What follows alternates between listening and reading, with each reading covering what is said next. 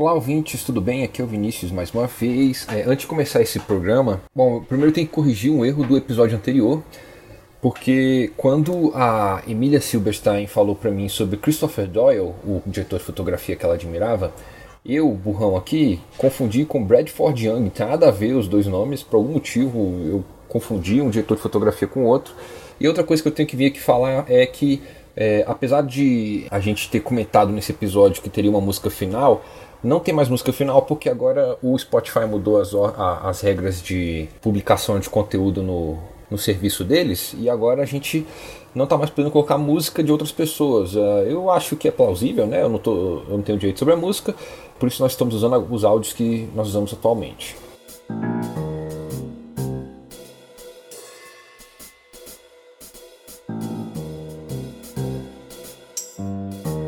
Olá, olá, olá! Sejam bem-vindos a mais um Na Sala, o podcast sobre cinema com quem faz cinema. Eu sou o Vinícius mais uma vez, estou aqui entrevistando a Joana Ramos. E aí, Joana, quem é você na, na fila do cinema ali, da, do set de filmagem? Eu sou foquista, primeira assistente de câmera e cinegrafista.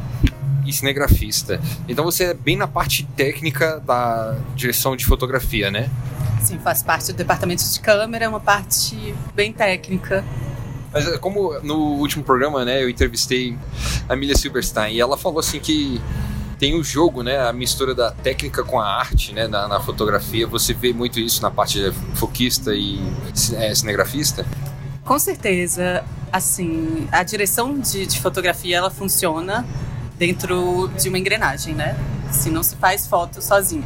Então você tem toda uma equipe de elétrica maquinária e você tem a parte da câmera que é onde eu tô, né, o departamento de câmera.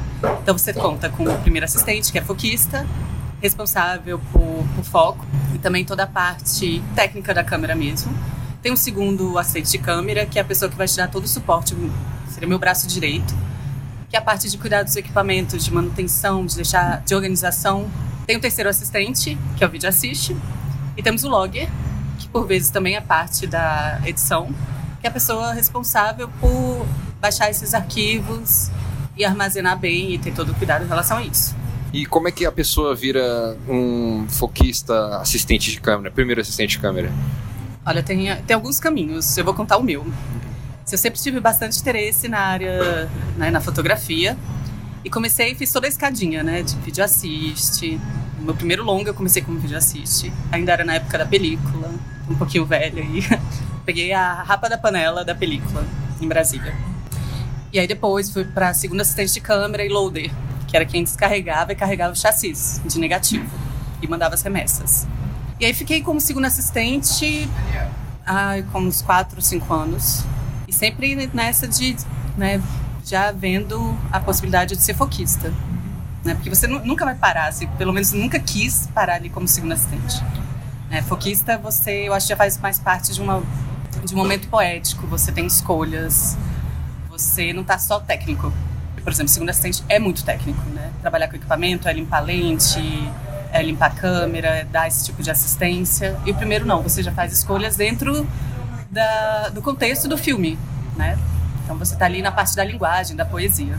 E aí comecei a, a ser foquista e tô há seis anos trabalhando assim e me encanta. Assim. A parte do foco te encanta, é isso? Sim, me encanta porque é guiar olhar. Quando você está fazendo foco, você guia um olhar. Se você elege colocar o foco em um determinado objeto, seguir um olhar do espectador e ele vai se questionar por quê. Sei lá, se tem eu e você, uma cerveja entre nós dois, e o foco está na cerveja, quem olha aquilo fala: hum, tem alguma coisa acontecendo com essa cerveja. Né? Pode estar envenenada, não sei. Tem, tem um porquê dela estar tá em foco. Então acho que é muito isso. E você se formou em cinema mesmo? Eu sou formada em cinema e mídias digitais pelo IESB. Sou da primeira turma, de 2011. É um tempinho aí. Mas é isso. E antes fazia artes plásticas e, e na verdade, eu entrei no cinema pensando em fazer animação. Era, era um sonho, trabalhar na Pixar. Sempre desenhei e, entrei pro IESB e, e, e, caí nessa coisa da fotografia que mexeu muito comigo, mais que animação. Eu acho que eu nunca curti muito trabalhar só. Eu acho que a animação, como a edição também, tem essa parte meio solitária. E estar tá no set foi uma coisa que, que, mexeu muito comigo, de ver a engrenagem funcionar, de ver que um depende do outro, sabe? É, é mágico.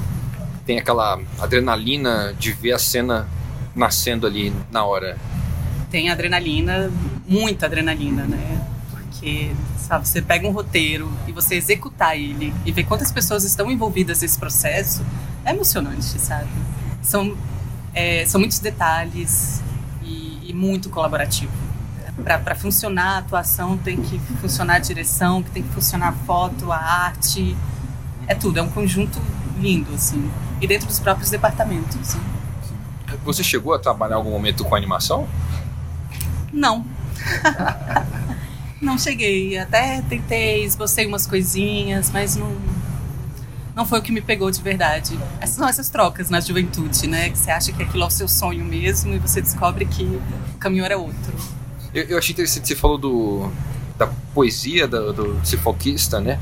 Porque eu tava, eu tava pensando muito, tem um, tem um diretor que eu acho que faz muito, que brinca muito com isso, é o David Fincher. Não sei se uhum. você gosta dele, mas é, é, assim, tudo que eu vejo, relatos e tal, making offs, ele é muito detalhista. Então ele refaz um 35 vezes um take que é só uma passagem da câmera no ambiente, porque ele resolveu que o foco tinha que estar tá em certo momento em tal lugar. Você, já, você, você sente muito essa presença do diretor do, ou de outra pessoa, diretor de fotografia, alguma outra pessoa na, na, na parte de armar o foco, ou às vezes você tem mais liberdade para isso? Então, eu sinto muito a presença do diretor, porque foco é narrativa, né? E, e muitas vezes você está dentro de um diálogo e você tem que fazer essas escolhas. Isso cabe ao diretor. Né? Para onde você vai guiar um olhar? Às vezes é, é, um pouco confuso. Por exemplo, um diálogo, sei lá, com cinco pessoas que tem diferentes, é, diferentes distâncias. Você precisa saber para onde você vai. Às vezes as pessoas acham que por alguém estar falando é importante estar o foco nela. E não é. Às vezes o silêncio de, de um outro personagem diz mais do que a fala. Então, assim, isso é um trabalho com o diretor. Claro que tem alguns diretores, especialmente os, os mais jovens, assim, não digo jovem de idade, mas que estão começando, né? Que tem essa dificuldade, que ainda não pega esse. não tem o feeling. Então, eu vou por mim. Assim, é uma coisa de você ler e estudar o roteiro, porque você precisa estudar o roteiro quando você entra em sete. E saber para onde você vai guiar isso. O que, que é importante para a narrativa em relação à foco. Aí outra coisa importante também, desfoco. desfoque é importante. Ele também é narrativa. Então, é isso. Assim, é uma brincadeira, sabe? Uma grande poesia. Sei, até recentemente vi um filme muito, muito bom. Que chama A Memória da Água. É um filme chileno. E eu vi um trabalho de foco muito legal, sabe? Que é fazer uma breve sinopse sem dar spoiler. Sim. Que é um casal que perdeu um filho afogado. Então o filme tem toda uma brincadeira na paleta de cor, né, dessa coisa do, né, do azul da água e muito desfoque.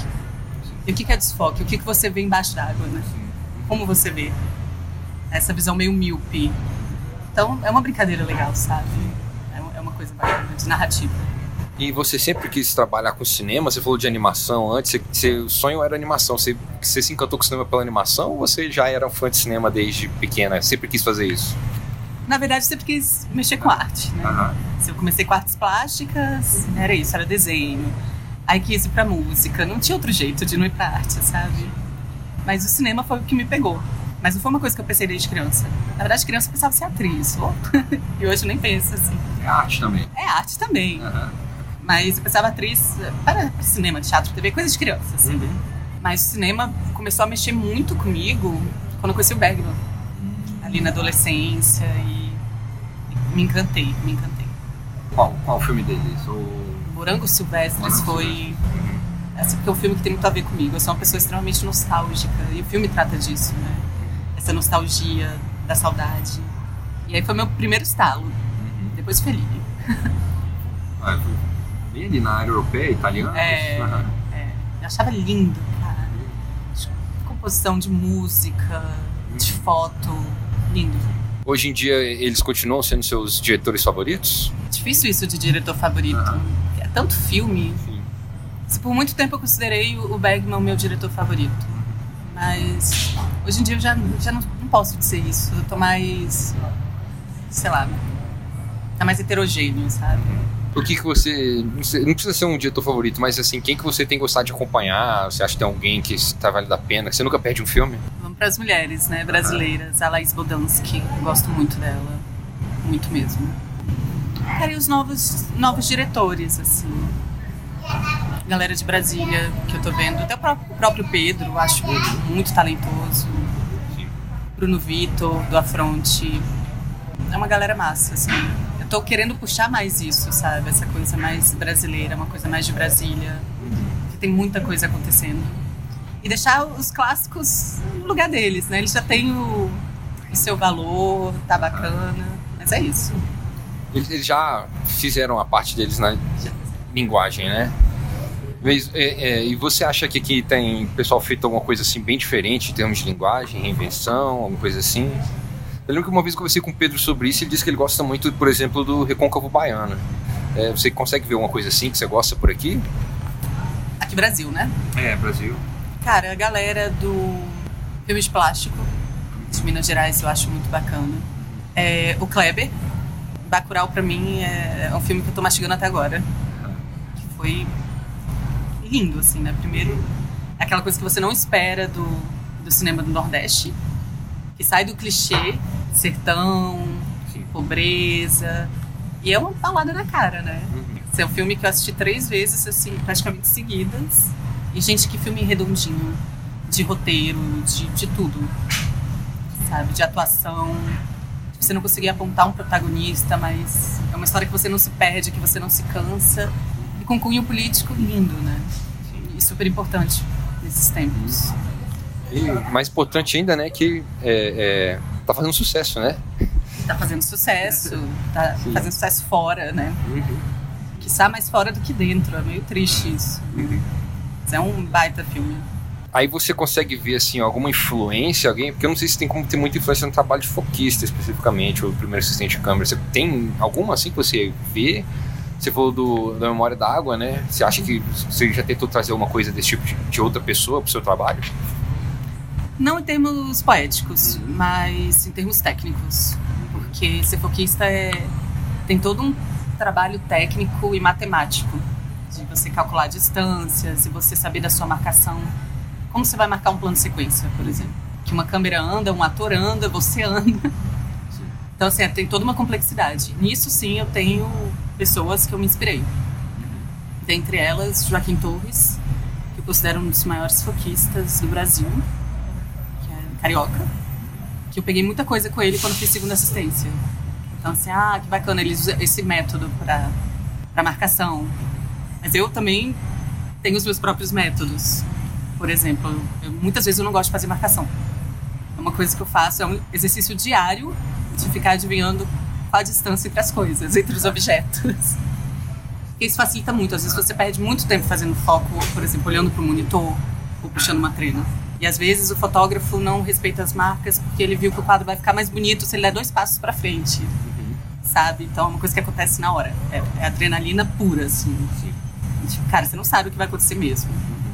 Mas tem que estar tá ligado de quanto, quanto tem um metro, isso aqui é dois metros, isso aqui são 50 centímetros, isso aqui é o infinito. Sim. Então, muito mais técnico isso que eu sinto de, de influência de outros foquistas. Mas, assim, como, como fazer né, o foco? Mas é mais esse sentido de, de técnica mesmo. Né? Tem gente que, que gosta de fazer marcações, uhum. marca o chão todo.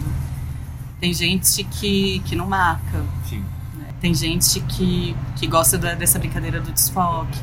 Enfim, é muito, muito pessoal, muito particular, sabe? E você falou de animação antes, é, agora com animações tridimensionais e tudo mais, tem todo o trabalho de foco na, nas buscas dos filmes de animação, né? É, você tem, você já tentou ver alguma coisa desse tipo para sua área? Tem alguma animação que você acha que mostra bem isso? O último Toy Story. Gente, o último Toy Story é incrível de técnica. Uhum. Sim, até acompanhando a evolução da Pixar, né? Uhum. Quando você chega no último, é, é coisa é impressionante. As brincadeiras de foco que eles fazem. De foco como linguagem mesmo, sabe? A passagem de foco.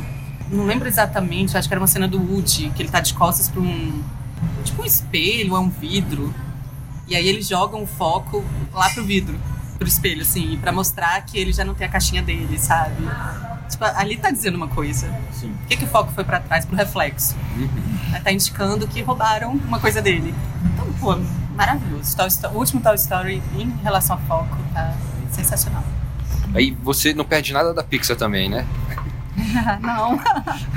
eu curto muito a Pixar. Curto muito. É a parte que ficou em mim, assim, da animação. Do sonho de, de trabalhar na Pixar, sabe? Sonho de menina.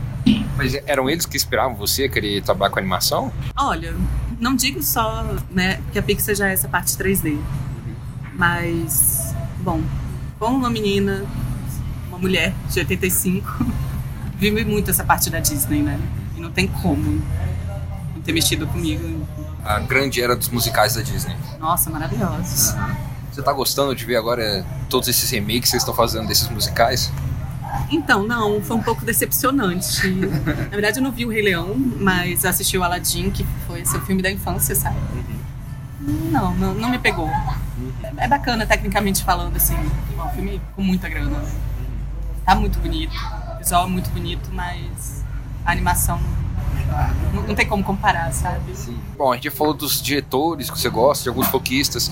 E filmes, assim, que filmes que você tem gostado muito recentemente? Tem uma coisa assim, você falou bastante do a galera do Nordeste, de Minas e lá fora. Tem alguém que você gosta? Algum filme que você gostou recentemente? Mas é isso, é porque eu tô com muito tempo também sem filme. Trabalhando, trabalhando, tipo, chego em casa durmo. Eu acho engraçado que, tipo, o pessoal admira muito, por exemplo, o Werner Herzog, né? Um cara gigante, né? Monstro. E aí, é, quando eu perguntar pra ele o que ele gosta, ele fala, ah, eu não vou no cinema, tipo... Eu tô, faz- eu tô ocupado fazendo filme, eu não tenho tempo pra ver filme. Chamaram ele pra um festival, ele falou que ele ficou... Ele foi ser júri, no jurado é, no festival, e aí ele ficou... Ele disse que ele ficava tonto, que ele não tava acostumado a ver tanto filme de uma vez. Ele ficou muito confuso, ele disse que foi difícil pra ele lidar com aquilo. E ao mesmo tempo ele tá fazendo, tipo, uma ponta na série do Star Wars, agora o Mandalorian. Uhum. Como ator, porque ele é ator também, né? Ele fez filme com Tom Cruise e tal. É, é, Você tem essa dificuldade de ver filme? Tá muito ocupada fazendo filmes? Gente, isso acontece, porque as pessoas acham que quando você trabalha com cinema e faz cinema, você é necessariamente um cinéfilo. E não é bem assim. A gente trabalha 12 horas por dia, um dia de descanso. Então, é um ritmo puxado. Mas claro que é super importante você se atualizar né, e estar sempre assistindo filme. Mas eu ainda não sou um Herzog pra falar, ah, não, que chato. Mas eu curto, assim, é uma coisa de tempo mesmo, assim, de parar e, e ter disponibilidade pra assistir. No set tem muita troca assim, ah, eu adorei o filme que eu assisti esse final de semana, e aí as outras pessoas ficam comentando, quase nunca rola esse tipo de conversa. rola esse tipo de conversa, rola sim. Mas não é, não é a principal mesmo. Na verdade, a gente fica mais tempo conversando sobre o próprio filme, sobre as cenas que a gente fez que deram certo ou não. Mas sempre tem esse ponto. Antigamente na película, é, o pessoal é, se preocupava muito no foco, tipo, não tinha monitor pra ver como a cena ficou. E aí, às vezes, por causa de um problema de foco, eles tinham que fazer mais uma diária pra refazer a cena só pra acertar o foco naquele outro dia. Porque eles não tinham como saber se estavam acertando na hora. Você já teve esse tipo de problema? Você falou que já trabalhou com película antes? Ou felizmente não passou por isso nunca? Felizmente, quando eu trabalhei com película, eu não fazia foco, eu era segunda. Mas é uma coisa que eu acho que a gente deveria seguir nos parâmetros da película, é não se apegar tanto ao monitor, sabe? Acho que você tem uma noção muito melhor trabalhando sem monitor. Porque às vezes você perde um tempo olhando pro monitor e, e já era. Você tem que refazer a cena. E eu não vejo como um problema, sabe? Na verdade, eu acho até mais emocionante. acho que o grande problema da película, assim, eu acho que mais que o foco, porque se as lentes não estão descolimadas, está batendo certinho com as medidas, ok. Assim, as, as chances, se você tá ali com a trena sempre medindo, são menores de você errar um foco. Mas o grande problema era, por exemplo, você quando ia descarregar ou carregar um chassi, arranhar a película. Ou entrar um pelo no gate, né, que você vê aquele pelinho balançando assim na tela. Acho que isso é muito mais problemático. Então sempre assim, para mim a maior emoção da película, quando chegava o primeiro, a primeira cópia, né, pra gente revelado, era saber que não tinha nenhum risco, não tinha um arranhão na película. Essa era a minha grande emoção, assim, de estar tudo perfeito, sabe? Porque é um processo que você faz no escuro. Sim. Você é totalmente só tato. E era isso, essa era a minha emoção, como segundo, né? O primeiro tava lá também rezando, tipo, cara, que o foco esteja perfeito. E no digital tem alguma emoção desse tipo? Digital tem uma emoção, mas não por ser digital. A emoção é, por exemplo, se fazer algum take tem que ser take único. E é um plano sequência. E isso daí é tenso. Sei lá, vai ter uma queda, ator vai se molhar, não sei, o sol tá caindo. Isso daí é emoção, porque você não tem chance para erro. O digital deixou toda a emoção pra gravação em si, não pro depois, no caso. Eu acho. Uhum. Claro que tem emoçãozinha depois também, né? Uhum. Às vezes o que você tá vendo no monitor não é exatamente que vai sair. Mas é, é diferente. E eu acho que o digital também trouxe uma, uma maneira nova de se fazer cinema. Que eu não sei se eu gosto muito. Por exemplo, na película você começa um filme e você tem, não sei, vamos supor, 70 latas. Então você tem que fazer o seu filme com 70 latas. E o digital não tem mais isso. Então, ah, gente, vamos queimar cartão. Toma 30 takes. E, e, isso é muito ruim porque você deixa a sua equipe exausta, deixa os seus atores exaustos. É cansativo. E será que realmente tem necessidade de fazer 30 takes? Que preciosismo é esse? Uhum. Então, assim, antes na película você ensaiava, ensaiava, ensaiava. Ensaio em conjunto, sabe? É um ensaio pro cara, pro ator, ensaio pro câmera, ensaio para foco, até tá afinado e vamos rodar. Às vezes é um take, dois, três. Sabe? Hoje eu sinto muita falta disso. Que antes de você marcar o foco, isso acontece muito. As pessoas vêm falar, então vamos rodar, vai câmera. Gente, pera, vocês querem com foco ou sem foco? Porque se for sem foco, vocês me avisam, botem na claquete, ó, sem foco. Sabe, já tem uma certa urgência que é, que é ruim. Os ensaios são importantes. Eu sinto muita falta disso e acho que é um lado negativo da, do digital, sabe? Essa sensação que você pode queimar cartão de memória à vontade, vai perdendo tempo. Eu não tinha pensado nisso. Antigamente tinha muito ensaio, né? Sim. E no digital, imagino que, ah, vamos ensaiar não, vamos gravar logo tem muito isso. Essa pressa, tipo, ah, gente, vamos, vamos fazer valendo? Ah, vai no feeling do foco. Não, pera, gente, calma. Não, não, às vezes não é tão simples assim. Então, sei lá, é uma, é uma nova configuração de, de cinema, sabe?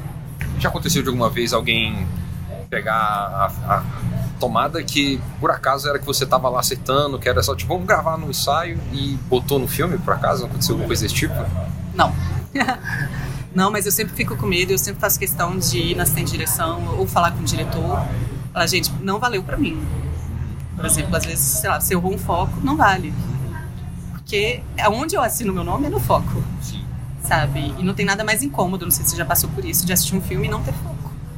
Você tá com aquela impressão de, tipo, tô meio míope ou esse negócio não tá chegando, sabe? Eu não posso deixar isso passar. Infelizmente no Brasil não existe o preciosismo que eu acho que deveria ter maior da plateia, né? O pessoal vai pro cinema e não sabe que o filme tá fora de foco, que a, o enquadramento tá errado, é, que às vezes tá aparecendo coisa na tela que não era para estar tá aparecendo porque não foi cortado lá na projeção. Eu já assisti filme com desfocado já no cinema. Eu fiquei assim, gente, só eu tô percebendo isso e as pessoas param de reclamar. Já teve esse tipo de problema também? Gente, muito. Eu quando tô assistindo filme, gente, mas cadê o foco? Não chega. Quem é o foquista desse filme? Realmente dá uma agonia, sabe? Uhum. Me angustia, mas a parte técnica.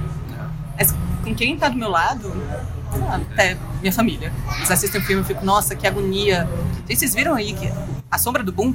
a gente fica mais chato com isso, uhum. né? Mas passa batido. Uhum. Se não prejudica, eu acho que para muita gente em termos narrativos, né? Pra mim, que trabalho com isso, é não sei se você já, já viu o filme com o continuista. Filme. Acompanhado de um continuista. Ah, não, nunca assisti. É um barato. Que é isso, a pessoa o tempo todo caçando coisas que estão no lugar errado, sabe? A gente vai ficando muito, muito técnico. Imagina.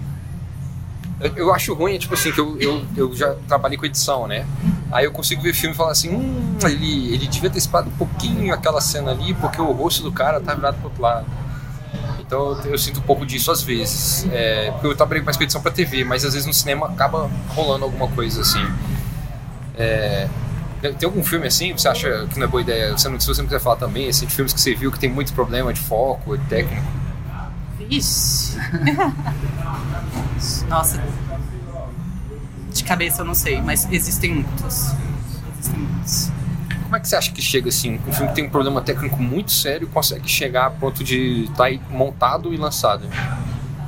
Acho que muita coisa vem do desespero, né? Que você tem que entregar o filme. Então pega o que você tem que é o melhor. Sim. Já senti muito isso.